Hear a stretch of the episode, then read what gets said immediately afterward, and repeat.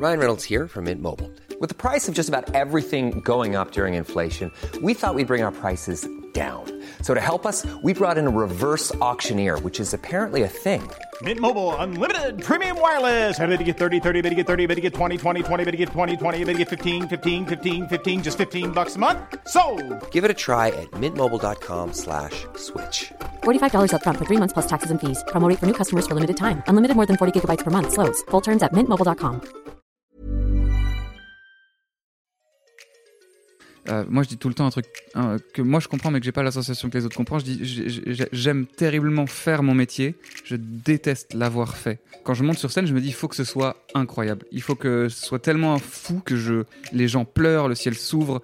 Et en fait, je le fais et j'adore le faire parce que j'aime cette, course de la voiture. Et quand le rideau tombe, rien n'a été magique. Il n'y a pas eu d'étincelle, quoi. Et je déteste sortir de scène. Parce que, genre, mon métier consiste à rater continuellement une profonde envie de réussir, quoi. Exécuté par qui Fabrice Florent. Fabrice Florent. Bonjour, bonsoir, bon après-midi à tous et bienvenue dans ce nouvel épisode d'Histoire de succès. Chaque jeudi à partir de 6h du matin, je retrace avec une ou un invité son parcours de vie qui l'a amené à son succès depuis la petite enfance jusqu'à aujourd'hui. Je suis Fabrice Florent, dans la vie je fais des podcasts d'interviews et de discussions et je crée des contenus. Si vous aimez ce podcast d'ailleurs, allez écouter la bande-annonce pour en découvrir plus sur moi et sur mes autres podcasts. N'oubliez pas de vous abonner sur votre appli de podcast préféré, de mettre un cool commentaire et 5 étoiles au podcast sur Apple Podcasts par exemple, et de partager cet épisode autour de vous s'il vous a plu. C'est le meilleur moyen de m'aider si vous aimez mon travail.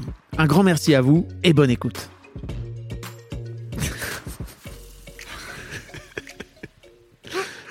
Qu'est-ce qu'il y a Ça va être. euh, non, non, on va, on va se concentrer. Qu'est-ce qui, qu'est-ce qui va être? On- on- ça, ça peut être n'importe quoi ce podcast, hein, tu sais, il y Ah a oui, je vraiment doute. tout et n'importe quoi. Je hein. m'en doute. Pardon pour tous mes autres invités qui Non, m'écoutent. non.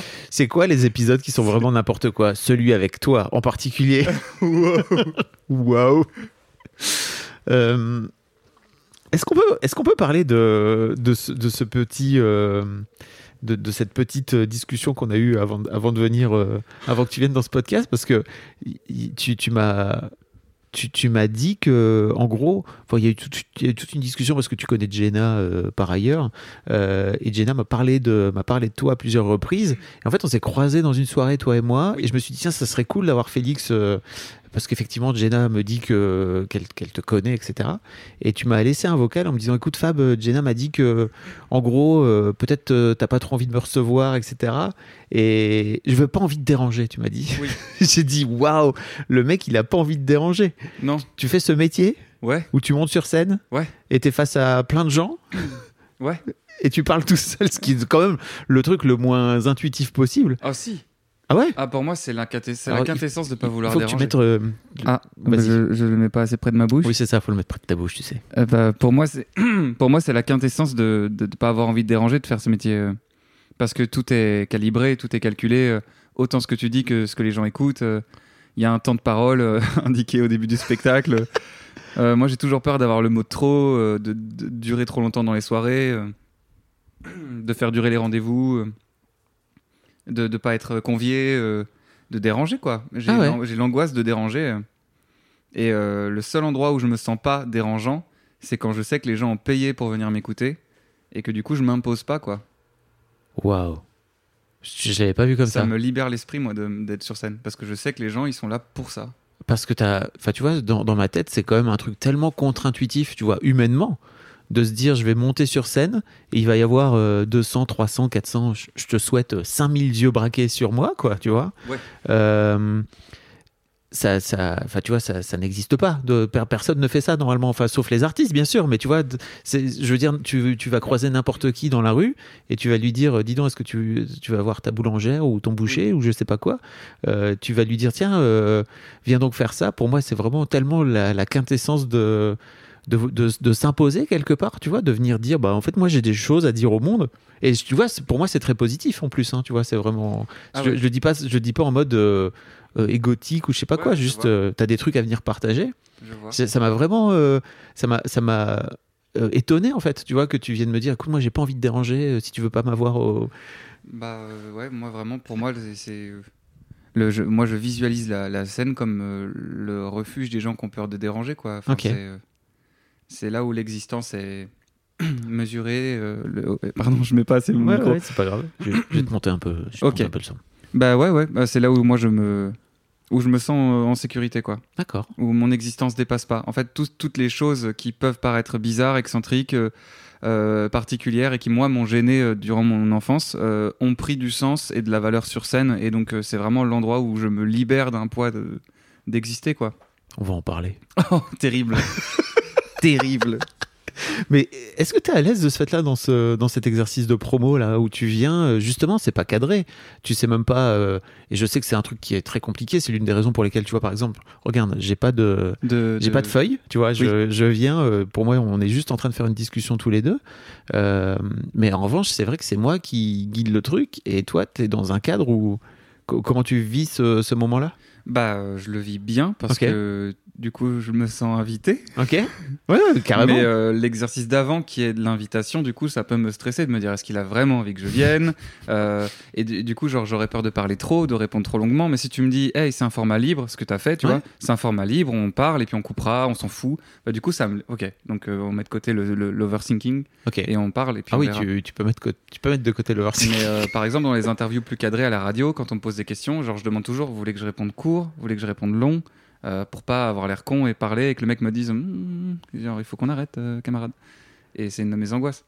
Donc je préfère parler moins que parler trop. Ok. Mais souvent, comme je suis dans ma tête, il m'arrive souvent de parler et de pas me rendre compte que je suis en train de parler trop et que l'autre en face, ça fait 4 minutes qu'il est là et qu'il me regarde en mode, il serait temps de passer à autre chose. Alors l'objectif ici, c'est que tu parles. hein. Ouais. Oh bah Je- alors, elle est je- partie pour des L'objectif- c'est vraiment que tu parles et que euh, j'ai parfois des invités d'ailleurs qui me disent qu'ils ont trop parlé, mais je leur dis mais mec, euh, c'est C'est le but, meuf d'ailleurs, c'est pour ça que t'es là quoi. c'est le projet. Euh, la première question que je pose à tous mes invités, c'est euh, à quoi tu ressemblais Félix quand t'avais 7-8 ans? Euh, à 7-8 ans, euh, j'étais très mince, j'étais plus grand que la moyenne, j'étais très timide, j'avais pas spécialement de copains, ou alors deux. J'avais un ami à moi qui s'appelait Jacques, qui était hyperactif, et une amie à moi qui s'appelait euh, Jennifer, et qui, avait, euh, qui était née prématurément, qui avait beaucoup de problèmes de santé. Ok. C'était mes deux potes. Et euh, voilà. Il, faut pas beaucoup plus dans la vie en plus que d'avoir deux amis. Non, oui, c'est ça. Euh, c'était un peu. Et à, vra- à vrai dire, on était un peu la bande. euh, la bande des. On, on recueillait toutes les personnes qui, de, du système co- scolaire, se faisaient euh, quelque part rejeter, quoi. On était un peu le, le groupe des accueillants, quoi.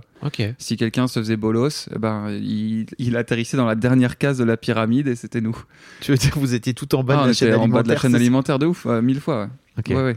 Et, euh, et c'était un peu euh, le faire front pour être plus solide, quoi. Donc, quand il y en a un qui se faisait bolos par des gens, bah, on resserrait les rangs et puis ainsi de suite, quoi. Tu t'es fait bolos? Oh oui, beaucoup. Oui, aujourd'hui, maintenant, aujourd'hui, je peux dire que je me, je me faisais harceler euh, à l'école. Enfin, c'est un mot qu'on apprend au fur et à mesure, quoi. Quand on le vit, on sait pas. Et puis, en grandissant, c'est quand même, c'était pas normal de vivre ça, en fait. Mais de par rapport à quoi? Bah, bah, y a pas besoin. Les enfants n'ont pas besoin de raison. euh. Euh, mon existence suffisait, à vrai dire. Non, vraiment.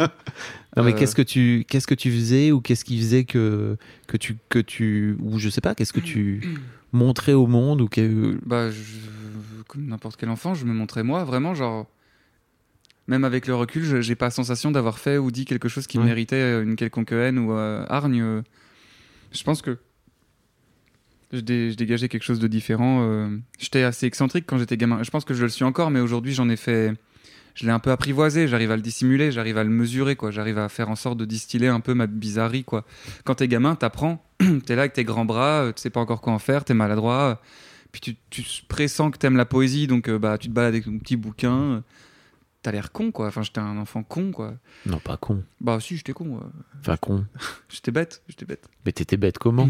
Non Bah, t'étais euh, pas bête Je pense qu'on est tous bêtes et qu'en grandissant, on s'enrichit, on grandit et puis on, on se tire vers le haut.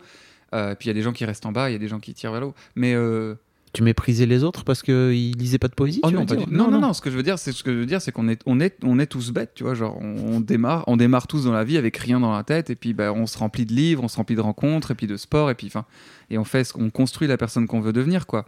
Mais à l'époque, j'étais bête, j'étais, j'étais un gamin, quoi. J'étais, je savais pas où j'allais, je savais pas ce que j'aimais. Juste, j'étais un peu bizarre, quoi. Genre, mes passions, en tout cas, ce qui m'animait, c'était pas la même chose que les autres. Genre, j'étais pas passionné parce que les autres avaient l'air de. Genre, à l'époque, il y avait des.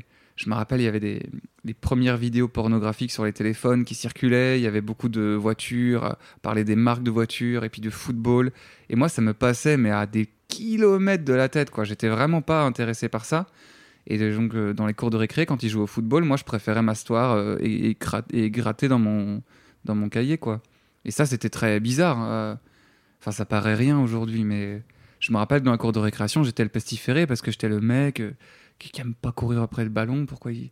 Donc, on m'attachait les bras avec une corde à sauter, on me forçait à être au goal. Enfin, c'était nul. Ah ouais? On t'attache. Attends, on t'attachait les bras? Ah ouais, mais non, mais alors. et on te forçait à être au goal, mais donc de ce fait-là, tu pouvais pas utiliser tes mains. Ouais, Quel- mais quel c'est est le but. En fait, Ah. le- euh, vraiment, le délire, le délire de la cour de récréation, c'est qu'à chaque, euh, à chaque cours de récréation, on inventait des concepts de plus en plus cruels. Euh, genre, euh, on m'a déjà euh, bon, pris mes petits déjeuners, ça c'est pas grave. On m'a déjà craché dans mes petits déjeuners pour que je les mange. On m'a déjà volé mes affaires. On les a déjà cachés dans les poubelles. Euh, on m'a déjà effectivement ah, donc, attaché les bras avec une corde à sauter pour me mettre au goal.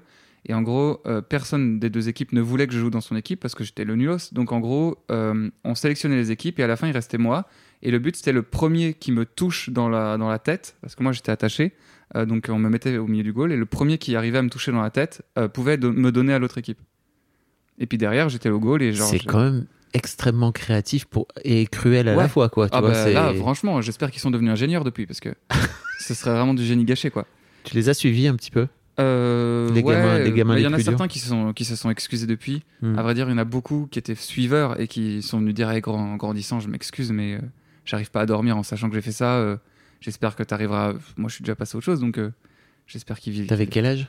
J'étais bah, ça, Quand ça- ils sont. Ah, quand ils sont revenus bah, Au fur et à mesure de ma vie. Ok. Tout- encore aujourd'hui, j'en reçois. T'as 26 ans aujourd'hui? Ouais. Ok. Encore aujourd'hui, j'en reçois des messages. euh, Il y a même pas euh, trois mois, j'ai reçu un message d'un mec qui me bolossait vraiment fort, qui m'a envoyé un message. Ah, t'es drôle. Je ouais, c'est ouf. Gros, t'as oublié. Il a oublié? Bah, il a oublié que c'était un con, quoi. Enfin, il a, il a oublié qu'il m'aimait pas. Tu lui as dit? Non, non, non, non. Non, non. Ça m'est arrivé une Tu fois. veux pas euh, déranger Non, ouais. Puis euh, ça m'est arrivé une fois en représentation qu'une ancienne professeure euh, qui m'aimait vraiment pas, qui était très méchante parce qu'elle m'humiliait beaucoup euh, en cours. euh, elle, avait, elle, avait volé, elle avait volé mon cahier de poésie, elle l'avait lu à voix haute devant les autres profs en, ri- en riant. Ça m'avait vraiment blessé. Et cette prof est revenue à un spectacle. Et quand je suis sorti de ma scène, tout le monde m'a applaudi. Et ma professeure a dit à voix haute J'ai été sa prof Oh, je suis tellement fier, j'ai toujours su que t'étais un génie. Et elle m'a serré dans ses bras. Et j'ai subi ce câlin comme, comme une agression. Et je suis rentré dans ma loge et j'ai pleuré. Et ma mère est venue, elle m'a secoué, elle m'a dit en fait, on est mieux dans le monde avec des amis qu'avec des ennemis. Donc tu vas retourner, tu vas dire à cette bonne femme que tu es très heureuse de la voir. Et euh, je lui ai dit d'accord, donc je suis je suis, heureux de vous avoir. euh, merci d'être là. Et euh, effectivement, je suis assez d'accord avec ma maman. Genre, si cette bonne femme-là, ça, ça lui fait plaisir de se dire qu'elle a un ancien élève qu'elle aimait bien, et si elle a envie de se réinventer la réalité, on est mieux dans ce monde-là que dans un autre. Enfin, si moi je peux donner ça, Putain, je t'avoue que. c'est le concept de l'autre joue, quoi. Oui, c'est ça, mais j'allais te dire, euh, j'ai deux mots, moi, et je me dis, euh, qu'est-ce que je leur donnerais comme, comme, comme conseil, quoi, tu vois Hmm. Parce qu'il y a un peu un truc de.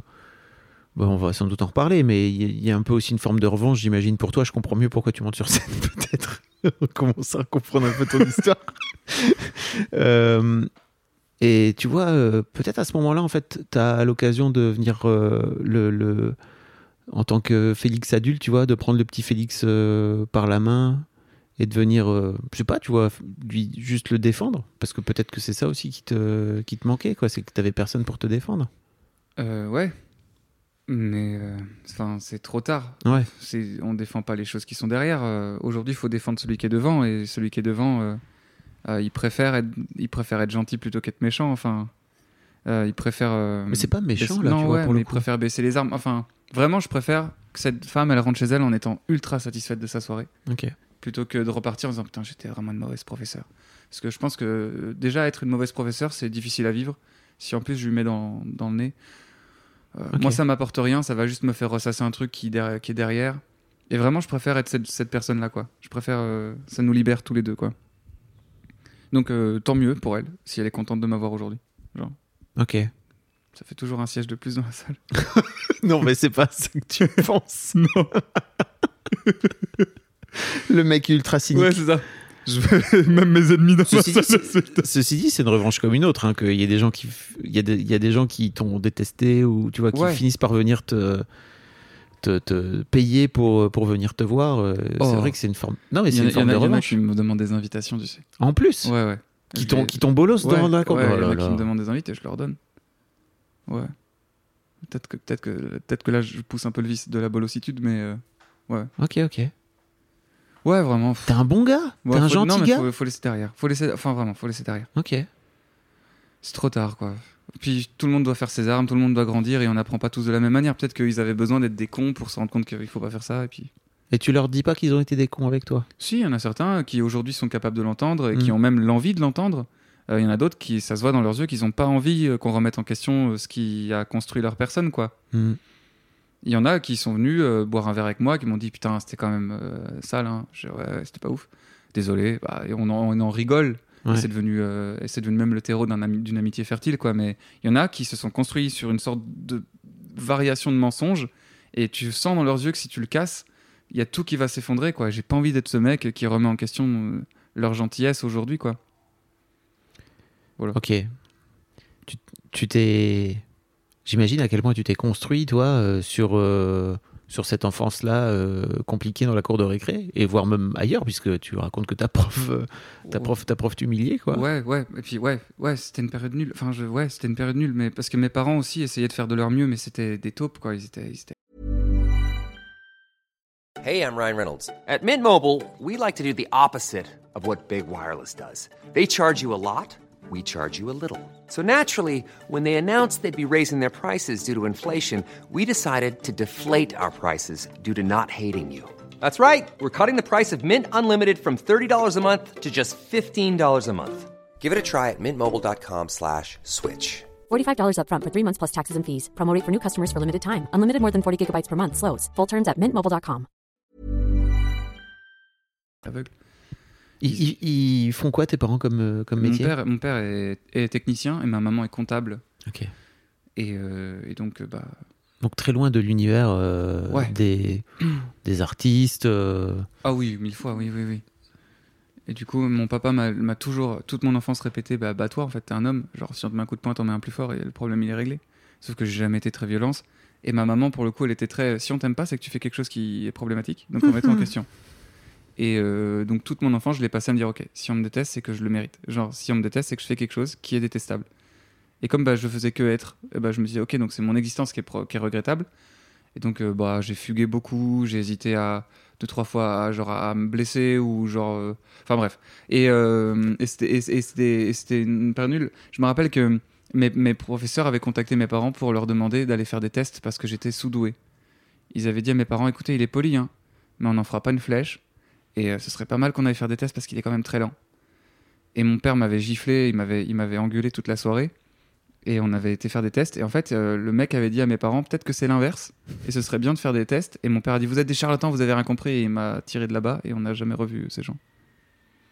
Et euh, j'ai vu, à l'inverse, j'ai vu des, des gens avec des pendules. Ma maman, elle m'a fait, elle m'a fait ça.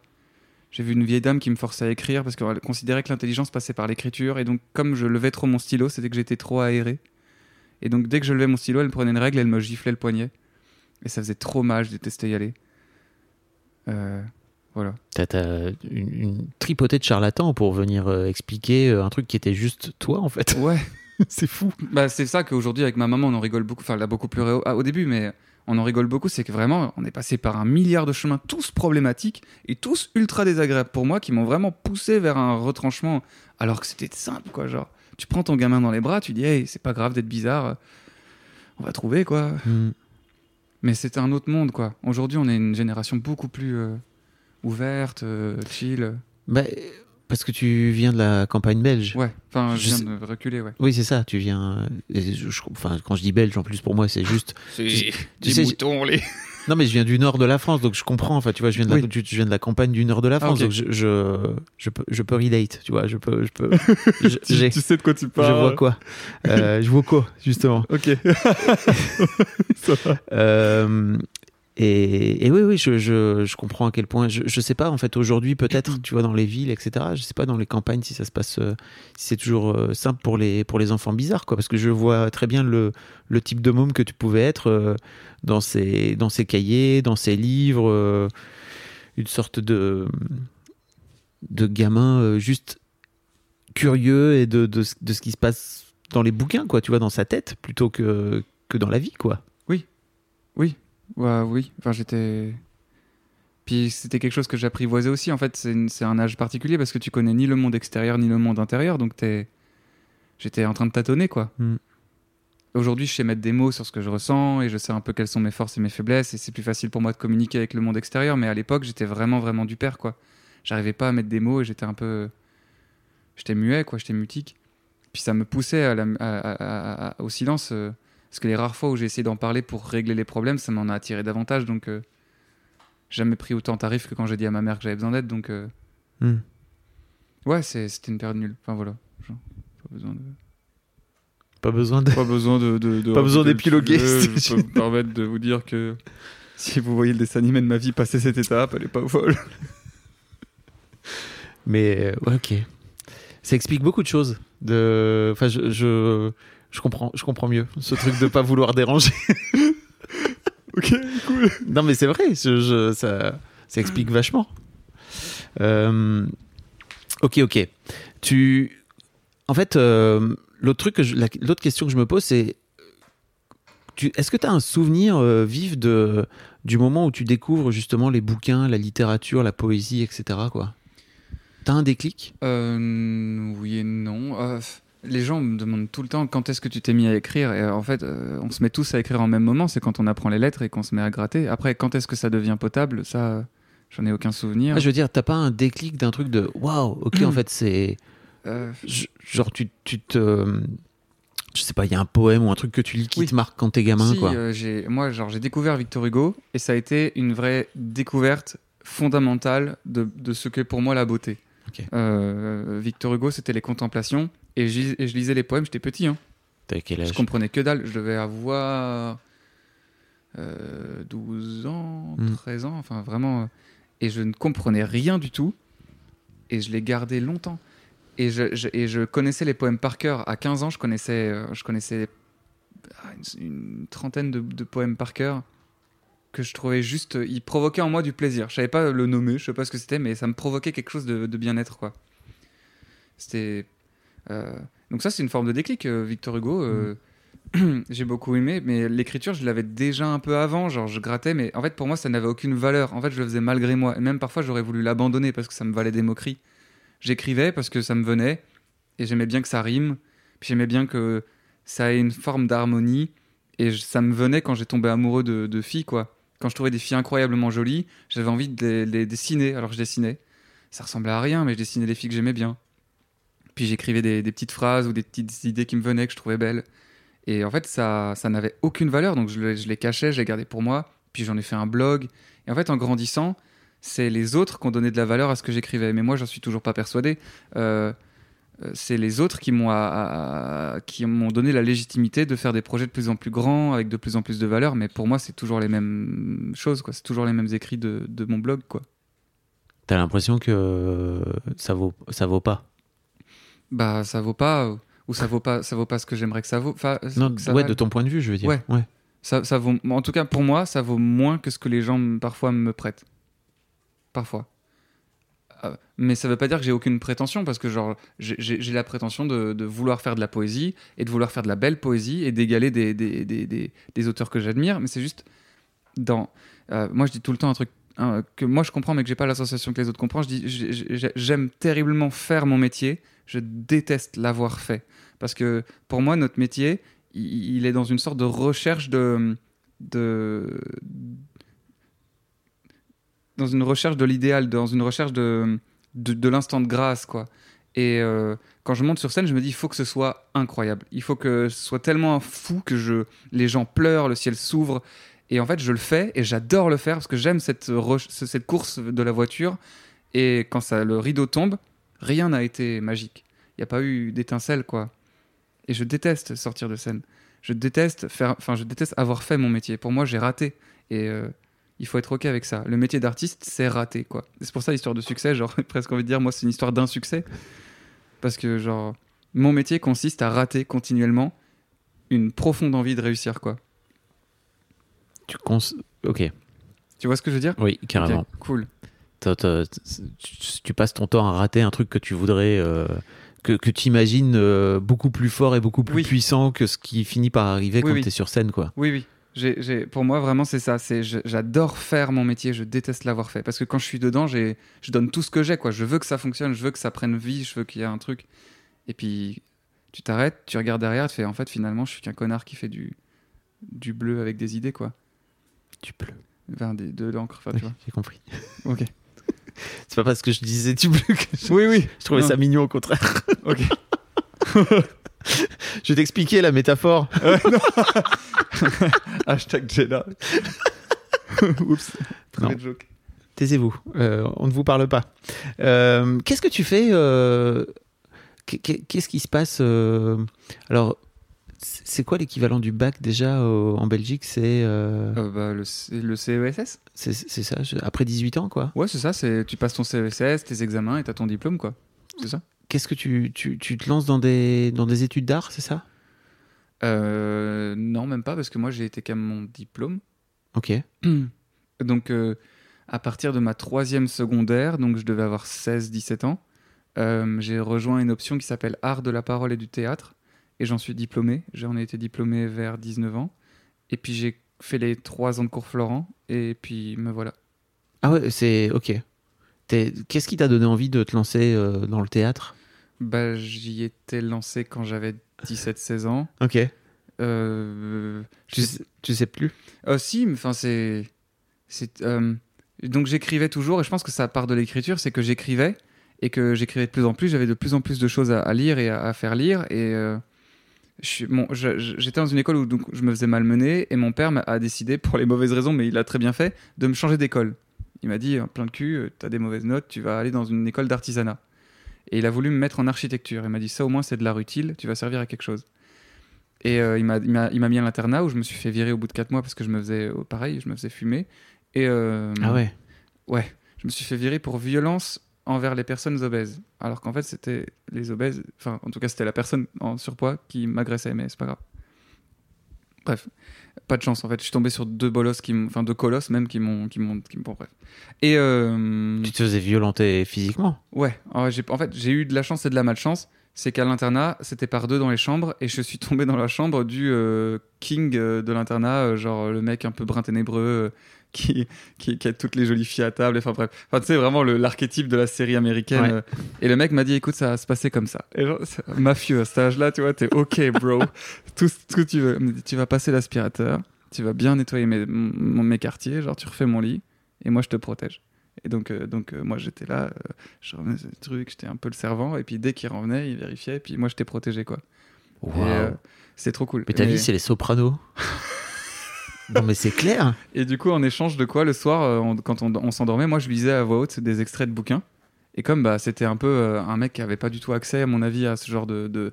Il découvrait autant que moi. Et euh, il, disait, il était assez peu.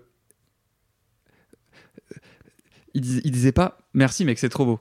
Mais genre, je sentais que malgré derrière la carapace du mec qui en a rien à foutre, il m'interdisait jamais de le faire, quoi.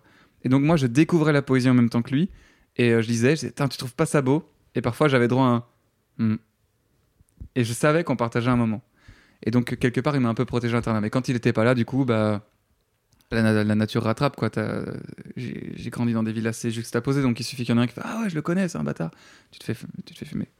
Et effectivement, ouais, y a, à l'internat, je, me- je me suis fait casser la gueule une fois et on m'a attrapé, on a dit que c'était moi. Et puis, démocratie oblige. Quand on a quatre qui disent que c'est lui, bah, c'est lui qui paie. Et c'était moi.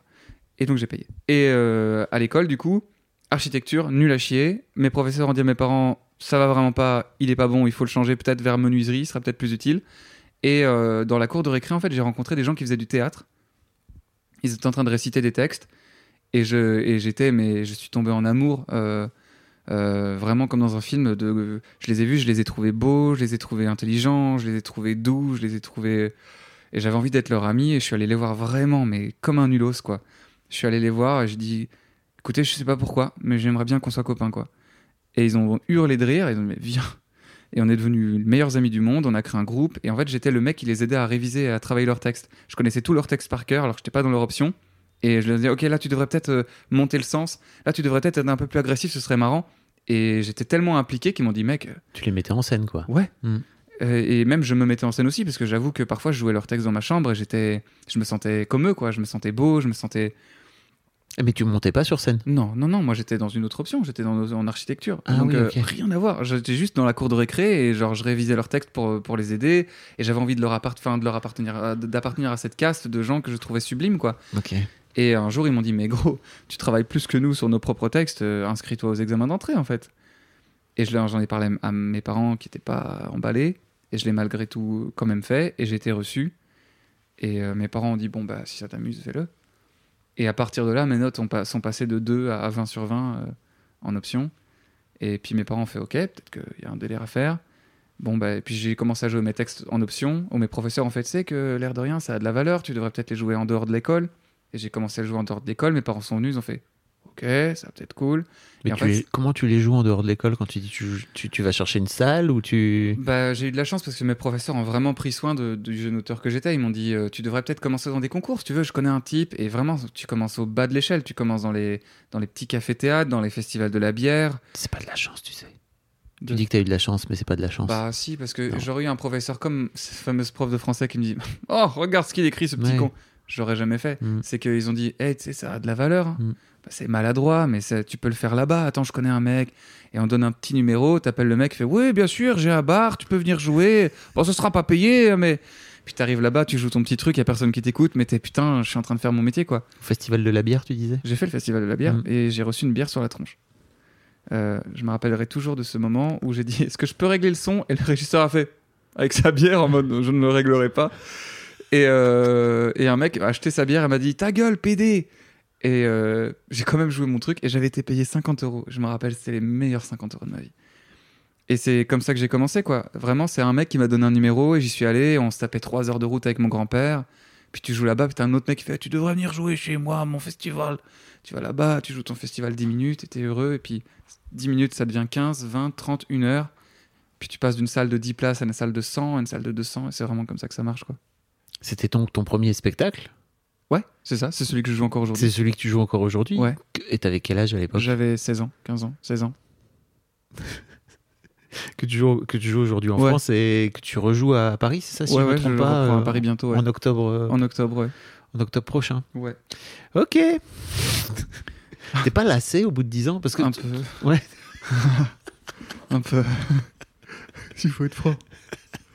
Non, mais je trouve ça à la fois beau parce qu'on n'a pas touché l'écriture. L'écriture est restée la même. Oui, j'allais dire, t'as pas du tout touché au texte? Non. Mm. Euh, C'était une volonté de ma part euh, de pas toucher au texte. On a changé la mise en scène, la Mm. manière de jouer, parce qu'on a voulu rentrer le comédien que je suis devenu dans les pompes de l'auteur que j'étais. Mais c'est faire revivre un peu le. On a fait d'un clown de l'adolescent que j'étais, quoi. Et donc je pense que ça peut servir des jeunes qui, qui me ressemblent à quand j'étais gamin à se dire, hey, ok, genre ce que je me pose comme question est tout à fait normal et légitime. Et puis peut-être que si je lis ce bouquin-là, ça va m'apporter des, des réponses ou des questions. Donc je- si je le joue encore aujourd'hui, c'est qu'il fait encore sens. Il fait peut-être un peu moins sens pour moi aujourd'hui parce que j'ai grandi, mais j'ose croire qu'il fait encore sens pour plein d'enfants, et même peut-être pour plein d'adultes qui ont oublié qu'ils étaient des enfants euh, particuliers. Ouais. Donc euh, ouais, je m'en suis un peu lassé, mais j'ai d'autres projets qui avancent. Oui. J'ai ma pièce de théâtre, j'écris mon deuxième seul en scène, j'ai eu les chroniques, enfin j'ai eu l'occasion de... On va en parler. Ce rire nerveux. Vous le voyez pas là, mais il est en train de se pendre avec son t-shirt. non, non, non, T'as chaud? Un peu. Mais euh, en tout cas, merci beaucoup de partager tout ça parce que ça, c'est- très précieux en fait. tu vois. Merci à toi de poser des questions. Je c'est mon métier. non, parce que non. Euh, donc ouais, ce, ce spectacle s'appelle Les mots s'improsent. Oui. Euh, petit jeu de mots, Oui, si vous l'avez pas. c'est vrai. Les mots s'improsent. Waouh. Euh, et, et effectivement, en fait, tu me disais euh, tout à l'heure que tu étais parti euh, au cours Florent, mais c'est quoi le pont en fait entre d'aller jouer dans des salles euh, au fin fond de la Belgique ou dans des festivals de la bière, tu vois, jusqu'à ok, en fait, il y a cette école à Paris qui est réputée. Enfin, j'imagine que pour toi, c'est un autre monde, quoi. Ah ouais, c'est un autre monde. Pour moi, c'était le rêve américain. Enfin, c'était Mm. le rêve parisien même. C'est, j'étais le petit belge de la campagne qui allait conquérir Paris. Et c'est, c'est tout à fait euh, l'un à côté de l'autre. En fait, j'avais ce spectacle qui commençait à naître. que je commençais à jouer un peu par-ci par-là, qui me ramenait un peu d'argent de poche de temps en temps, de plus en plus. Et, euh, et j'avais cette formation que je suivais de comédien, parce que moi je rêvais d'être comédien. Et euh, bah, arrivé à la fin de mes études, li- li- littéralement mes professeurs sont venus me voir, ils ont fait écoute, on le dit rarement, mais tu devrais tenter Paris, quoi. T'as potentiellement une chance d'y aller, et on serait vraiment fier d'avoir un élève qui y arrive. Et euh, je me suis senti euh, l'homme de la situation, quoi. Je me suis fait allez, on va le tenter, on y arrivera peut-être, quoi. Et euh, bêtement, on est arrivé jusqu'au troisième tour alors que j'étais, je venais de nulle part, quoi. J'étais tout Florent me regardant, en mode, mais qui est ce, ce gars qui vient, il est même pas bien en costume, il connaît même pas Rilke. Et C'est quoi, Rick Rilke, Rainer Marie Rilke, enfin, on connaît pas ces classiques, Bah, quoi. C'est pas cette ref. Ah ouais, bah, c'est bah, c'est juste euh, à Florent, il y a des auteurs que, qu'on- que tout le monde aime, tu vois. Ouais. Et moi, j'avais, j'avais aucune culture théâtrale. Enfin, vraiment, j'étais un, un pignouf, quoi. Et on est arrivé au troisième tour, ce qui est le dernier tour de la classe libre de Florent, ce qui est très difficile d'accès. Et je me suis fait virer de là-bas, mais on m'a rappelé derrière. Et, euh, et voilà, donc euh, c'est pour ça que j'ai fait Florent. J'avais hâte de découvrir Paris, tomber amoureux d'une Parisienne, de, de faire du théâtre avec euh, des, des lettres de noblesse, quoi. T'as réussi tout ça ou pas? Bah, j'ai été reçu à Paris. J'ai pas aimé ma formation à Florent, je l'ai même détesté. En même temps, ouais, je l'avais passé tellement haut dans mon esprit que je ne pouvais qu'être déçu, mais. Hmm. Par contre, je suis tombé amoureux d'une parisienne. Bon, après, ça s'est terminé aussi. Et elle était très décevante aussi. mais j'ai aimé Paris. Même s'il ressemblait pas à ce que je m'étais. Mais en fait, je trouve que c'est cool aussi, tu vois, de- d'en parler. C'est que je crois qu'on fantasme tous un peu euh, euh, la vie parisienne quand on quand on n'en vient pas, quoi, tu vois, et que que ce soit de France et peut-être en plus il y a un vrai truc encore pire en Belgique, En tu vois, oui. Oui. où t'as vraiment ce truc de c'est encore plus inaccessible, Oui. peut-être euh, euh, que quand t'es en France. Mais comment t'as avec le recul, toi, comment t'as vécu euh, ces années parisiennes et ce, et ce, et ce- on va dire ce, ce, ce catapultage depuis Namur, Namur. Bah, je l'ai senti. C'était. euh, c'était un peu un, saut dans le vide. Enfin, c'est un peu effrayant parce que tu quittes tous tes repères. En tant que Belge, tu quittes ton pays, quoi. Tu changes de d'univers, t'as plus aucun ami. Moi, je suis arrivé à Paris, je connaissais littéralement zéro personne, quoi. J'avais pas de, j'avais pas de potes. Puis mes parents sont loin. euh, je vis dans un 15 mètres carrés avec des cafards. euh, Enfin, j'ai découvert Paris par la toute petite porte, quoi. J'ai pas. J'ai pas eu la chance de découvrir Paris dans un 35 mètres carrés avec vue sur la Tour Eiffel. Enfin, il y avait. J'étais dans une rue sombre, euh, dans un quartier un peu euh, pauvre. J'allais au cours Florent et j'y étais très malheureux. J'étais personne, j'étais un numéro. Tu rentres le soir. euh, et puis, bah, du coup, il faut faire son trou, quoi. Il faut, il faut avoir le courage. Et moi, comme je suis timide, bah, c'était compliqué. Mais j'ai eu de la chance. Encore une fois, j'ai rencontré un mec, il m'en a fait rencontrer un autre. Puis il m'a dit, bah, viens jouer. Et en fait, il s'est reproduit le même système qu'en Belgique. J'ai dé- démarré dans des tout dans vieux café-théâtre un peu nul où il y a 10 personnes. Puis il m'a dit, bah, tu devrais venir jouer à la Petite Loge, c'est le plus petit théâtre de Paris. C'est vrai. Et j'ai fait le- la Petite Loge, euh, 24 places. 24 places où je faisais deux par soir. Et euh, je jouais devant deux personnes chaque soir. euh, je, Ah, tu faisais deux, quand tu disais deux par soir, c'était. je faisais deux, deux personnes, par soir, dont deux invitations. Donc, euh, et, euh, et en fait, au fur et à mesure, bah, c'est pas grave, tu fais ton métier, tu te changes dans le métro, mais t'es es, content parce que c'est- Paris, quoi. euh, Tu t'en fous. euh. Et un jour, j'ai découvert, j'ai rencontré une production qui m'a dit Allez, on va miser sur toi, on pense qu'il y a du potentiel, on va te changer de salle. Et on m'a mis au théâtre des Mathurins, c'est 100 places. Et là, t'as une loge et t'as quelqu'un qui repasse tes costumes. Et c'est ce que j'ai posté là récemment sur Facebook euh, parce que je change de théâtre encore. Je leur ai dit, moi, la première fois que on m'a présenté Mimi, qu'elle allait repasser mes costumes, je me suis enfermé j'ai pleuré parce que ben, ça ne m'était jamais arrivé dans ma vie que quelqu'un d'autre que moi s'occupe à ce point de mon spectacle. Moi, j'ai connu les moments où je me changeais sur le, sur le trottoir, quoi. J'ai connu les jets de bière, euh, j'ai connu les insultes, j'ai- connu les moqueries. Enfin, et à partir du moment où il y a quelqu'un dont le métier, c'est de repasser ta chemise, ok, let's go, euh, partons sur ce délire. euh, euh, reconnaissance éternelle, quoi. Et puis au Maturin, tu fais, tu fais 30 par soir, tu fais 30 personnes par soir. Et puis un jour, tu as des chroniques qui fonctionnent et t'en fais 100 par soir. Et puis un jour, il y a tout le monde qui veut travailler avec toi. Et puis un jour, on te dit, viens, on va te passer dans une salle de 300 parce que tu fais vraiment complet. Et, et, ouais, quand tu as connu la, la salle de deux personnes, tu, tu peux que apprécier la salle de 300, quoi. Tu t'es fait connaître donc par euh, tes chroniques, Ouais. qui étaient sur la RTBF, euh, la, radio, première. La première, Ouais. Euh, la radio, euh, la radio belge, mais qui était aussi diffusée sur Facebook et qui Ouais. donc euh, ont largement dépassé les les frontières, euh, les frontières belges, parce que pour le coup, tu as vu un petit rôle, c'est ça, au cinéma avant, euh, c'était, ouais. c'est ça, en genre Euh, 2018, vérité 2019. si je mens, ouais. Ouais, Oui. Ouais. Je pense que bon, ça se finit, ça se. La se- La vérité, si je mens 4. Ouais. ça se- Euh, mais ceci dit, bon, tu t'es vraiment fait connaître ou tu as vraiment eu euh, l'occasion de te faire connaître par ces, par ces chroniques euh, qui sont devenues un peu même cultes hein, pour, pour certains, où tu bah, écrivais des textes que tu déclamais à la radio, parce que c'est en plus un exercice un peu... enfin, tu vois, il y a des chroniqueurs aujourd'hui sur France Inter, etc., euh, mais qui sont plutôt des, humoristes. Euh, c'est un exercice qui, se fait plus trop, tu vois, de venir raconter des beaux textes et de venir vraiment les jouer, tu les interprètes. Euh, tiens, d'ailleurs, je, vous propose, je, je vais en mettre un extrait là, tu vois. Pas maintenant, mais dans le montage, wesh. Quel talent Quel talent du teasing T'as as commencé à te faire connaître euh, par. Enfin, ces chroniques ont connu vraiment un, un gros succès. T- Comment tu vis, toi, cette, euh, cette explosion de notoriété qui arrive en plus. Enfin, si, si j'ai bon souvenir, un peu du jour au lendemain, quoi. Ça, Oh oui, bah, c'est arrivé Gra- du, jour au lendemain. grâce à Facebook, quoi, à l'époque. Facebook, Bah, euh, Insta. À la, à la- à la base, je devais venir pour trois papiers. Je devais venir pour remplacer un des chroniqueurs stars qui partait en vacances, et c'était pendant juillet. Pardon, Mhm. je, je- je- et euh, je devais venir donc pour trois papiers.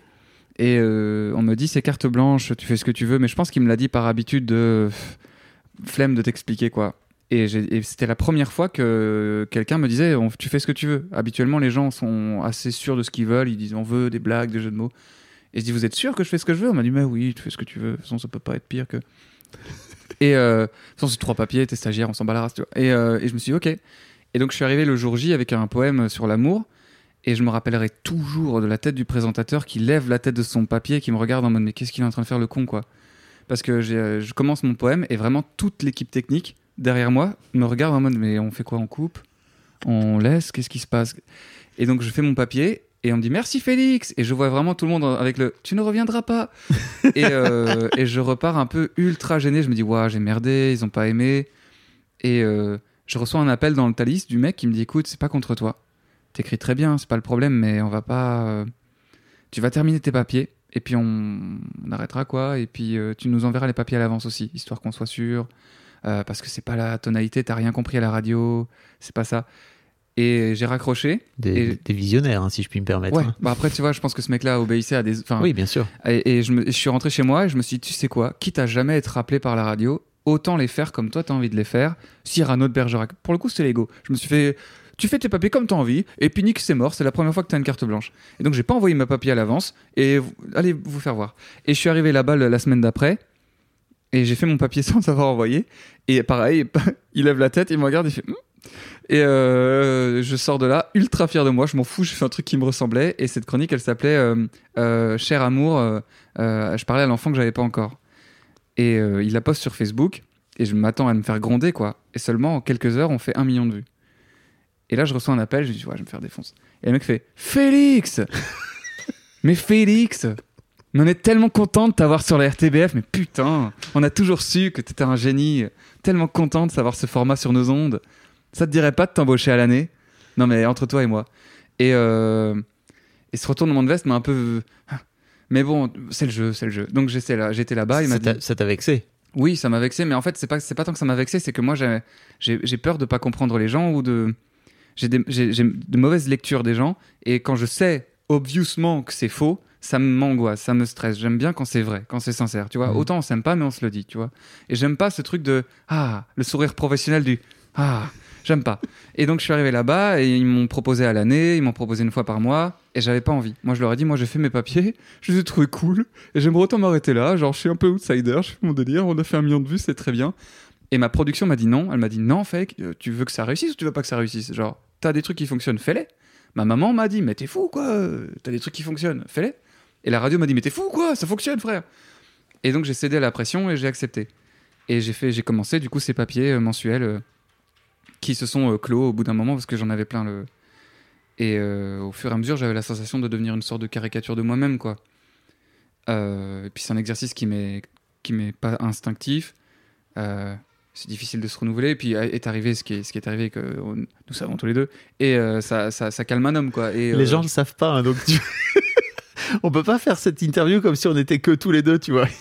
non, mais on peut en parler en plus. parce que Je trouve que c'est, en fait, euh, maintenant que je connais ton histoire, euh, c'est d'autant plus dramatique en fait. Ce qui, ce qui s'est passé, c'est que tu as fait une chronique que j'imagine en plus tu veux de que tu veux hyper euh, euh, positive quoi, Ouais. tu vois. Bah, en fait, c'était presque, de, enfin, c'était presque de la poésie. C'est-à-dire, en fait, à ce moment-là, ça marchait vraiment bien. Les chroniques, on, on faisait entre 5 millions et 6 millions de vues. Mm. Et euh, je le vivais assez mal parce que d'abord, j'avais la sensation de, de, de- j'avais la sensation de servir à, à rien. Enfin, de, je, Hein? Euh, je me suis dit, cette fenêtre de visibilité, il faut qu'elle serve à quelque chose. Il faut que je puisse, moi aussi, porter des combats qui me sont chers et des messages importants. Plus- et j'en parlais beaucoup avec ma petite sœur, avec ma petite sœur Théa, et avec d'autres amis qui sont euh, vachement impliqués dans, plusieurs mouvements. Et euh, je leur ai dit, ce serait pas mal que je fasse, euh, ce qui est une polémique sur les tenues vestimentaires, ce serait pas mal de faire un papier où on dit, hey, on n'est pas des ennemis, quoi. Genre, et un truc ultra bienveillant dans l'optimisme, euh, un truc réjouissant qui rassure ma petite sœur, quoi. Et toutes mes amies m'ont fait, mais c'est tellement bien qu'un homme prenne la parole sur ce sujet, c'est trop cool. Et donc j'ai écrit rapidement, mais comme je faisais à chaque chronique, en fait, c'était. J'étais tellement dans une frénésie de ça marche à chaque fois, qu'il n'y a même plus besoin de se poser la question. J'écrivais ça en une heure, et j'ai fait relire à toutes mes copines, pour le coup, à toutes mes copines, dont des militantes, qui m'ont dit Ah, alors, il y a des maladresses, et des trucs euh, qui peuvent porter à débat, mais te connaissant, et euh, connaissant tes propos, tes chroniques, ça ne peut que bien se passer. Genre, tout le monde va accueillir ça avec bienveillance. Et j'ai fait mon papier, je suis sorti de là, tout le monde m'a appelé en me disant Ah, c'est cool, bravo. Et puis là, ça a été la descente aux enfers parce qu'il y a quelqu'un qui a dit Bah, c'est pas bien. Et quelqu'un qui a dit Non, c'est vraiment plus que pas bien. Et euh, puis a démarré le harcèlement, quoi, a démarré euh, la descente aux enfers. Euh, Il y, a des, il y a deux militantes particulièrement, que, une, dont une je connaissais personnellement, qui ont fait une vidéo en réponse où elles désinguaient euh, propos par propos ce que je disais. Parfois, et ça, ça m'appartient, mais avec mauvaise foi. Et elles ont insisté pour qu'on pour qu'on me déglingue quoi. Euh, elles faisaient plusieurs stories, euh, elles relançaient plusieurs fois la thématique. Enfin, j'ai pas, je sais pas comment par- parler ça correctement. Je sais pas, pas comment parler ça correctement. Ça t'a ça t'a traumatisé un peu? Ouais, plus que traumatisé. Enfin, Là, les gens le voient pas, mais t'es pas bien. ça m'a plus que traumatisé. euh, Genre, j'ai- beaucoup pleuré. euh, j'ai- en fait, c'est j'ai même vomi, enfin, pour être sincère avec toi. Et c'est à partir de ce moment-là, je me suis dit, c'est pas, c'est pas à cet endroit-là que doit te mettre ton métier. euh, parce que vraiment, j'estimais l'avoir fait avec énormément de naïveté, de toute évidence, mais de bienveillance. Enfin, je pensais qu'à la limite, je me suis dit, les vraies militantes, celles qui savent, parce que moi je savais rien. Genre j'avais juste l'instinct du cœur de, il se passe quelque chose qui est pas normal, on n'a pas le droit de dire à des femmes ce qu'elles doivent faire. C'est juste quelque chose de très pour le coup euh, euh, campagne. Enfin tu Mhm. vois, c'est moi j'ai pas des parents qui sont intellectuels, j'ai pas des parents qui m'ont éduqué sur ces thématiques. Moi mes parents ils m'ont juste dit quand tu sais pas, tu poses une question et toujours l'humain avant tout. Genre sois gentil. Et c'est et c'est avec ça que je suis parti à la guerre quoi. Euh, et il m'a semblé que c'était suffisant, mais non, de toute évidence non. Euh, il y a des combats qui ont leur lexique, il y a des combats qui ont leur historique, il y a des combats qui ont euh, leur problématique. Et euh, tu peux pas juste te pointer avec ta gueule d'ange et dire Hé, moi j'aimerais que tout le monde s'aime. Parce que bah, parfois ça peut être vécu comme une insulte quand des gens subissent des violences au quotidien. Et c'est quelque chose que j'ai appris à la dure, quoi. Mm. Et euh, j'estimais euh, que j'arriverais à convaincre que bah, je, je voulais être gentil, quoi. Et dans ce papier, je le dis à un moment, je dis bah, tout ça, tout ce que je dis va paraître ridicule, mais j'aimerais apprendre. Et, c'était pour moi le point essentiel de mon papier, c'est je suis là pour apprendre. Il faut démarrer là où on est, et si tous les hommes restent là sur leur position à se dire non, moi j'ose pas parce que je vais me faire casser la gueule, ben on n'avancera pas. Il faut pouvoir dire moi je sais pas, et Inch'Allah, tu vois. Et, euh, j'ai trouvé certaines personnes dures, après à juste titre, parce que chacun a son passé, chacun a son vécu, et je peux que comprendre que ce soit impossible pour certaines, mais on m'a prêté des propos qui n'étaient pas les miens. On m'a prêté des intentions qui n'étaient pas les miennes. Et puis surtout, on m'a. Ça a dépassé largement la légitimité d'un quelconque combat. Pour moi, quand tu fais ce que tu combats, tu l'arrêtes pas, tu le recommences, quoi. Euh, a. J'en ai parlé avec du coup ces deux influenceuses. euh, où je leur ai dit attendez, mais moi je reçois des menaces de mort. Ma maman, on, on, dit qu'on va l'attraper pour la violer. Enfin, c'est pas. C'est plus. Il faut arrêter, quoi. Elle m'a dit non. En fait, si on t'agresse, c'est que t'as fait quelque chose de mal. Pose-toi la question. Et j'ai dit, mais c'est littéralement ce que vous combattez avec les tenues vestimentaires. Vous n'avez pas le droit de dire à quelqu'un qu'il a fait quelque chose qui mérite qu'on l'incite au viol. C'est pas. Et euh, j'en ai parlé avec une autre militante qui m'a dit, bah en fait, on sait bien que t'es un gars bien, ça se voit sur la. Mais t'as fait une connerie, tu sers de symbole, et on va pas se priver, quoi. Et, et moi, je me suis dit, effectivement. Et donc, au début, pour être. J'ai voulu faire un- un- une réponse. En fait, à la, à la toute base, je sais pas s'il faut que je le dise, mais à la toute base, moi, j'avais l'intention de prendre l'enseignement qu'on allait. Dans mon monde à moi, il allait se passer qu'on allait me donner des liens, des livres, euh, quand j'allais rencontrer des militantes, et que j'allais apprendre, et que j'allais faire un autre papier qui se serait appelé Petit Frère, même si j'en ai pas, et où j'allais dire tout ce que j'ai appris. Et en fait, bah, c'est pas comme ça que ça s'est passé. Et puis je me suis dit, plus j'apprends sur ce combat, plus je réalise l'enfer que certaines vivent. Et, et- je me suis dit, la meilleure chose à faire si tu veux vraiment servir le combat, c'est de fermer ta gueule, en fait. Euh, venir essayer d'essuyer tes pompes, c'est purement égoïste. Je me suis dit, s'il faut, parce que c'était le but, qu'on parle de ce sujet, qu'on débatte sur le sujet, qu'il y a enfin des gens qui peuvent être entendus, bah c'est, t'as, voulu déposer une bombe, t'y arrivé seulement, t'as pas réussi à sortir de la pièce à temps, quoi. Et c'est pas grave, tant pis pour moi. euh, euh, c'est ce que je me suis dit. Je me suis dit, là, plus t'apprends, plus vaut mieux que tu fermes ta gueule, parce que revenir, ce serait vraiment très égoïste. Et, et c'est pas grave, quoi. Donc j'ai pris tarif, quoi. J'ai attendu que ça passe. Voilà. T'as dit beaucoup de fois j'ai pris tarif dans cette, dans cette interview, tu t'en rends compte ou pas? Ah ouais, Depuis que t'es tout petit. ah ouais, je prends beaucoup tarif, mais c'est chouette. Enfin. Non, pas- mais je sais pas. C'est pas chouette de prendre Non, tarif. c'est pas chouette du tout de prendre tarif. Non, mais je me dis, euh, on prend tarif que quand on essaye. Enfin. Hmm. Et euh, beaucoup de gens ont oublié, mais ces chroniques, ça s'appelait des essais. Et c'était vraiment l'ADN de ce format, c'était de tenter des trucs que je faisais jamais et, qui- allaient mener soit à des réussites, soit à des, échecs. Et, et c'est ce pourquoi j'ai arrêté euh, les chroniques, c'est que à partir d'une certaine audience, j'osais plus me permettre d'essayer parce que je savais que si je faisais quelque chose d'un peu plus faible, les, des gens allaient s'offusquer, m'insulter, s'énerver. Alors que vraiment, l'ADN de ces papiers, du début à la fin, c'était moi dans ma chambre en train de me marrer, de me dire mais comment est-ce que je vais faire pour réinventer un format bizarre euh, qui pourrait peut-être euh, marcher quoi. Tous les formats étaient que ça, c'était des tentatives un peu cheloues quoi. Et la tentative un peu plus politisée, euh, que j'avais essayé de romancer un peu, de, de- rendre un peu naïf, enfin, c'était de pas trop en dire sur ma petite sœur aussi, parce que bah, ça lui appartenait. En fait, c'était une erreur, quoi. C'est une erreur de timing, de cocktail et de fin. Et c'est pas grave, on fait tous des erreurs, et l'important c'est que moi j'ai appris beaucoup sur cette thématique du coup. Mais tu sais ce que ça m'évoque, moi, maintenant que je te. Alors, j'avais écouté, mais je mettrai le lien dans, dans les notes si vous voulez aller écouter, parce que c'est. Non, mais en plus, elle a le mérite d'exister, tu vois, cette, euh, cette chronique, et elle existe toujours. Et en fait, pour moi, c'est hyper important. Je trouve ça vraiment limite euh, trop cool de l'avoir avec ton commentaire de texte aujourd'hui, avec le recul, quoi, tu vois. Mais en fait, c'est marrant parce que je crois que ce que pas mal de gens t'ont reproché, c'est de pas parler en ton nom à ce moment-là dans cette chronique. C'est de pas parler de toi en tant qu'homme, si tu veux. Mais en fait, quand je relis ton histoire, quand tu m'écoutes ton histoire, quand on écoute ton histoire, il y a aussi ce truc, tu vois, de, de venir euh, t'imposer et de venir parler de toi, tu vois, de venir te mettre en avant. Et en fait, je comprends, je comprends vachement mieux pourquoi t'as pas voulu le faire ou pourquoi t'as pas osé le faire. Oui, bah oui. Vu ton histoire. Oui. T'as pris ta, comme tu dis, t'as pris tarif, quoi. Oui, bah, puis je sais pas, j'avais. ah, C'est c'est comme ça que ça m'était. C'est comme ça que ça. C'est comme ça que ça s'est fait. En fait, avec du recul, aujourd'hui, en ayant- en l'ayant vécu, évidemment, qu'il y a plein d'autres idées qui me viennent de comment aborder le sujet plus intelligemment, euh, de faire attention à certains mots. Mais euh, à ce moment-là, j'étais dans la naïveté du mouvement, euh, tout se passait bien. Et puis ça partait vraiment d'un bon sentiment, donc il y avait zéro raison que ça se passe mal. Et puis Mhm. j'avais été relu par plein de filles. Et par politesse et puis par respect, ben, je les ai jamais ra- rattachées quand c'était parti en vrille. Elles ont, toutes un peu quitté le bateau et genre ai dit ça y en aura, a pas de problème. J'ai coulé tout seul, mais euh, euh, euh, je sais pas.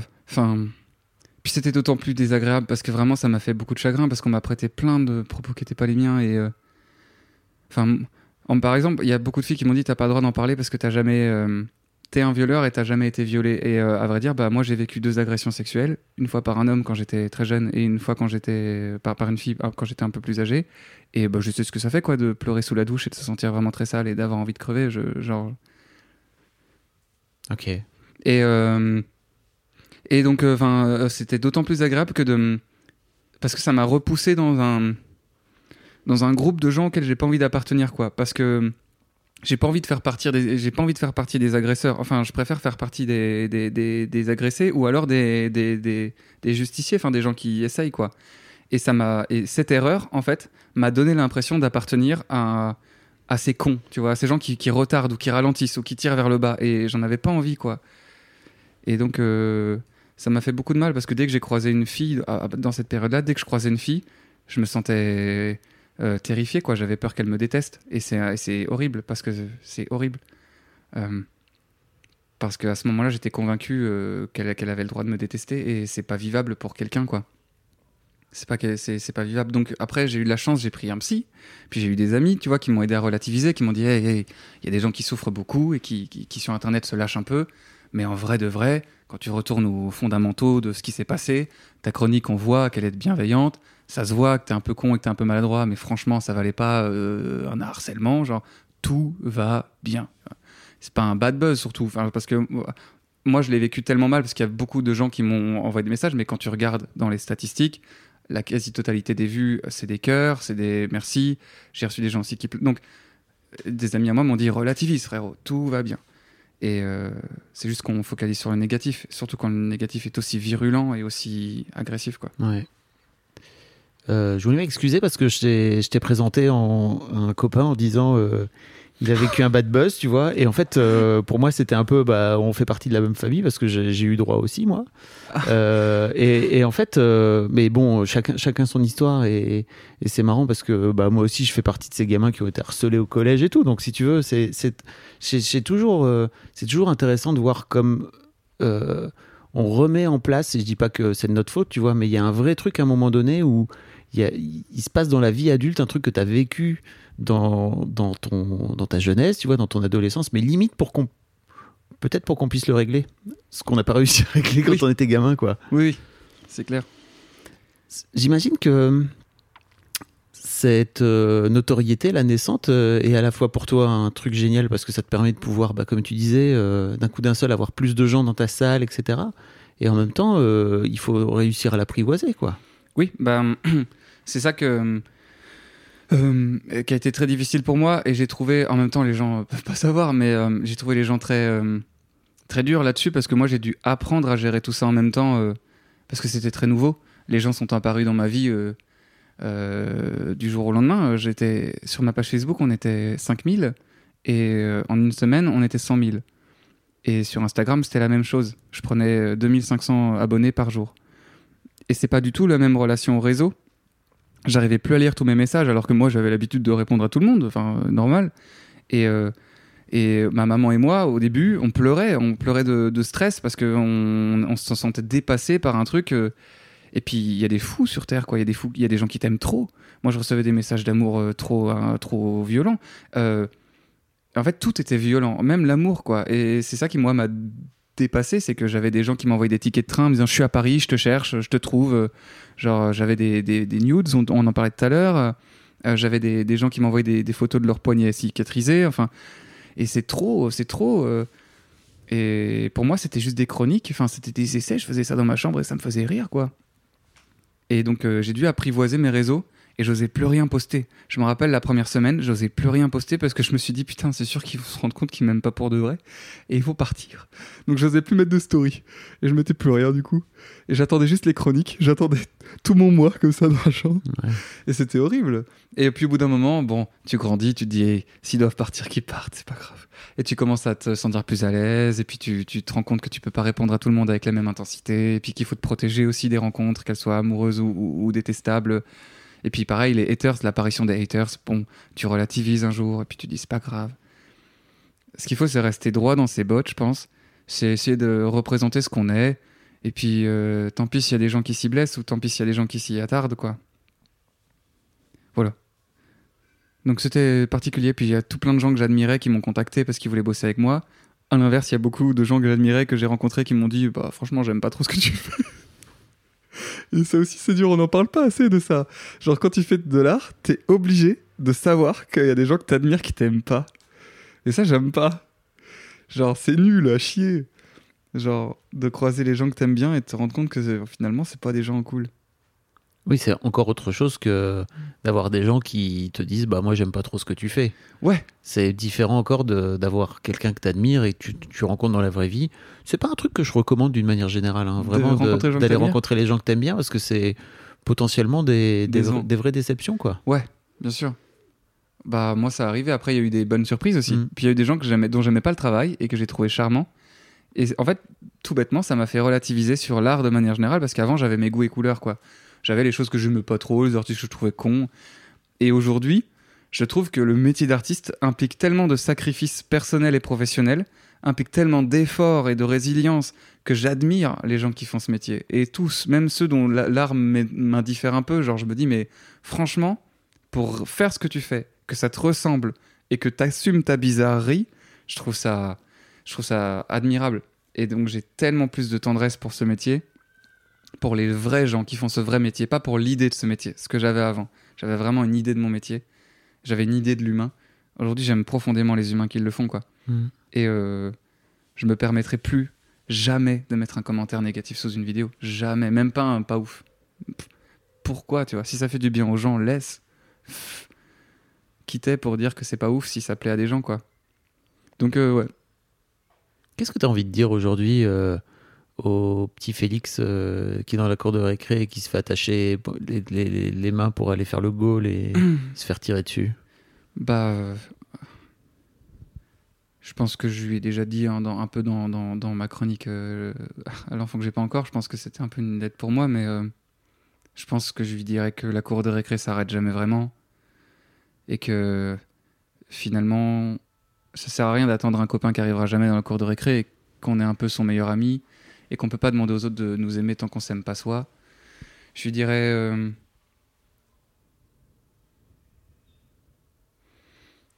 que la plupart des choses que j'ai longtemps cru comme des faiblesses sont en fait des qualités qu'on a mal exploitées quoi ce sont des c'est le poème de l'albatros quoi c'est- ces ailes de deux géants l'empêchent de marcher quoi c'est euh, tout ce que tu considères comme une faiblesse c'est juste que tu l'as mal apprivoisé que tu sais pas encore quoi en faire et que si ça traîne dans tes poches c'est que ça va te servir à un moment sur le chemin donc euh, euh, tout ce que j'ai détesté chez moi sont aujourd'hui les choses qui me ramènent le plus euh, de bonheur et puis de rencontres et puis d'argent et les choses que j'ai voulu supprimer, que j'ai voulu m'amputer, que j'ai voulu arrêter, bah, aujourd'hui, c'est les choses que, qui me portent en vie. Quoi. Donc, euh, c'est ce que je dirais. C'est quoi les trucs que tu as voulu arrêter, amputer chez toi? J'ai voulu. L'écriture, je voulais arrêter. Genre, j'avais honte d'écrire. J'avais honte d'aimer les mots et d'y être sensible. J'avais honte euh, d'être sensible à la beauté. Euh, les, les filles dont j'étais amoureux, ça me transperçait d'une autre manière que les garçons euh, qui s'arrêtaient vraiment fort au physique et qui étaient. Pour moi, la beauté, c'était au-delà du physique. C'était quelque chose qui émanait et qui, moi, me transcendait. J'étais euh, en admiration, presque muet face à, quelqu'un que je trouvais beau. Ça pouvait être aussi un garçon. Enfin, je veux dire, j'avais honte de cette vague de. Je, je me dis, mais suis trop bizarre, pourquoi j'ai ça Genre, euh, je, dois être trop chelou, genre. Euh, et puis, j'ai- cette sensibilité un peu bête euh, et idiote euh, qui était de pleurer constamment ou d'être en, empathie avec des choses ridicules. Genre, je pouvais aller voir les. Je me rappelle en face de la maison, il y avait un chat qui, qui s'était fait écraser. Genre, j'étais en deuil, quoi. Et j'avais envie de me. Enfin, je.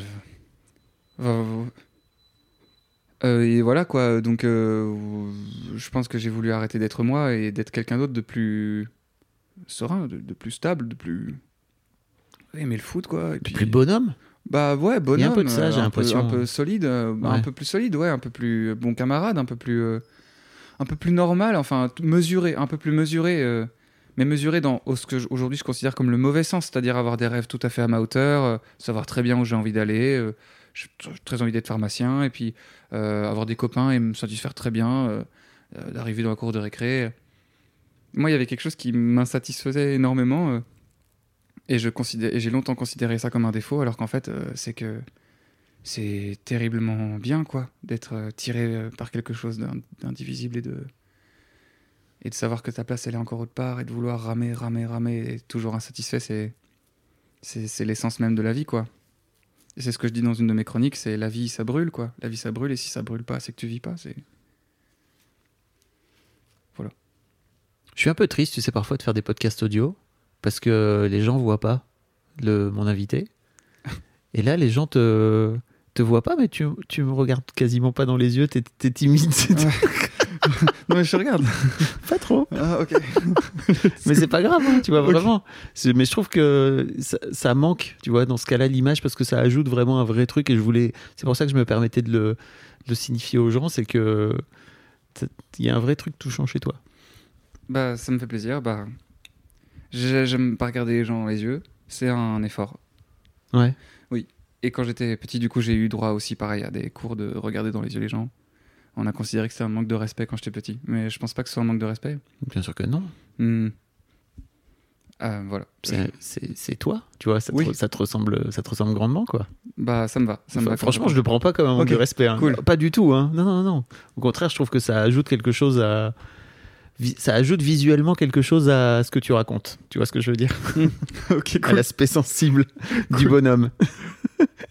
Euh, donc, ouais, pour, pour revenir un peu sur, euh, sur tes projets, mais tu, tu continues donc à jouer ce, ce spectacle dont on parlait il y a, il y a quelques temps Les mots Les mots s'imposent, ouais. Ouais, ouais. Euh, il continue de se jouer. On est sur la dernière année. Après ça, je vais changer de seul en scène. Je vais en écrire un autre.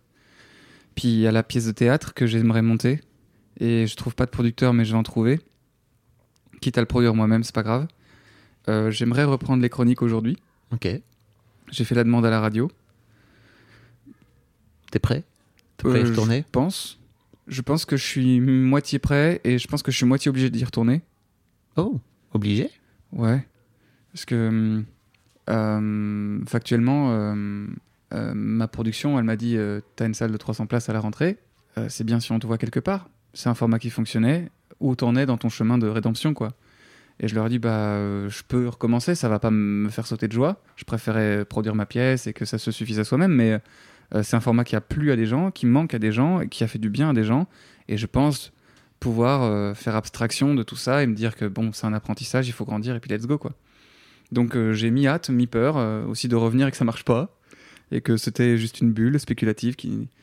Donc j'ai fait ma demande à la radio, elle m'a dit qu'elle l'avait entendu. Au début, je voulais essayer de commencer en France, je voulais faire de la radio à France Inter, mais France Inter a- avait pas l'air emballé. Euh, France Culture, ils m'ont proposé, mais c'était un format euh, qui me plaisait moyennement. Et puis, ouais, Move, pareil, mais c'était un format trop compliqué pour moi à tenir. Donc, euh, j'ai proposé. Tu pourrais la- les faire sur tes réseaux aussi. J'ai essayé, mais ça faisait vraiment, vraiment moins de vues. Ouais. Et euh, je sais pas si c'est de la qualité ou si c'est juste de, de, de, du- de, de- de la mise en, en avant de, de la plateforme, je sais pas. Mm. Mais euh, j'ai longtemps cru que j'allais me suffire à moi-même et que je serais très heureux dans ma chambre. Mais euh, j'ai fait deux papiers dans ma chambre qui ont, qui ont fait quand même 100 000 vues. Et c'est vachement moins que. 100 000 vues, c'est déjà pas mal pour toi tout seul. hein. non, tu voudrais plus. non, mais t'as le, le droit d'être plus ambitieux, hein, je comprends. Ouais. Bah, ouais. Je, je comprends. hein. Ouais, quand, t'as- quand, ouais. quand tu quand as connu le temps, le temps des, euh, des 2 millions, bon. Mais c'est ça aussi, c'est que je crois qu'il faut faire très attention à ça. C'est qu'il y a des moments où, dans, sur les réseaux, tu vois, d'une manière générale, ils poussent plutôt les vidéos, ou ils poussent plutôt les photos, ou ils poussent plutôt. Enfin, tu vois. Oui. Et, et je crois 2020, tu vois, c'était encore une période où YouTube, où Facebook voulait vraiment pousser les vidéos à fond, tu vois. Donc, euh, tu pouvais faire des, un nombre indécent de vues. Euh, qui aujourd'hui est plus compliqué à faire, même avec un, une- comment dire, une, une rubrique de qualité identique, quoi. Tu vois. Oui, je pense. C'est c'est fort probable. C'est fort probable. Après, bah, ça reste une radio. euh, ça entretient des bonnes relations professionnelles. C'est des gens qui, certaines personnes m'ont manqué. Et puis, euh, c'est là où ça a commencé. C'est bien de, de se pardonner et de et de pas rester sur une pas sur une défaite, mais de pas rester sur un mauvais un mauvais sentiment, quoi. Euh, de s'autoriser euh, d'avoir grandi et de, et de, et de repartir avec du bon pied. Euh, donc il y a la radio, il y a la pièce, il y a le roman. On m'a commandé un roman que je suis en train d'écrire, doucement. Euh, et puis c'est tout. hein. Puis il y a les lives. Enfin, puis... Tu fais des lives sur Twitch, c'est ça? Oui. Oui, oui. Je mettrai tous les liens dans les notes de cet épisode afin Avec que les gens puissent venir te suivre. Est-ce qu'il y a un truc dont, dont je t'ai pas parlé et, et- et dont tu aurais aimé parler dans cette. Bah, on va dire, euh, t'as ma vie en podcast là. J'ai- rien à ajouter, mis à part. euh, non, Enfin, non, j'ai j'ai- j'ai tout dit. t'as tout À dit moins que t'as des questions euh, en plus. Non, mais... non, c'était vraiment très touchant. Ah ouais? Ok, cool. Merci beaucoup. Merci à toi. Je suis très heureux de- d'avoir suivi le conseil de Jenna. D'avoir dans mon podcast. Oh waouh! On embrasse. Merci beaucoup, merci beaucoup Félix, c'est cool. J'ai dit Merci, merci, Fab. beaucoup de Jenna, pas du Merci tout. Fab. Je Merci t'aime Fab. Merci. Ah, pardon, pardon.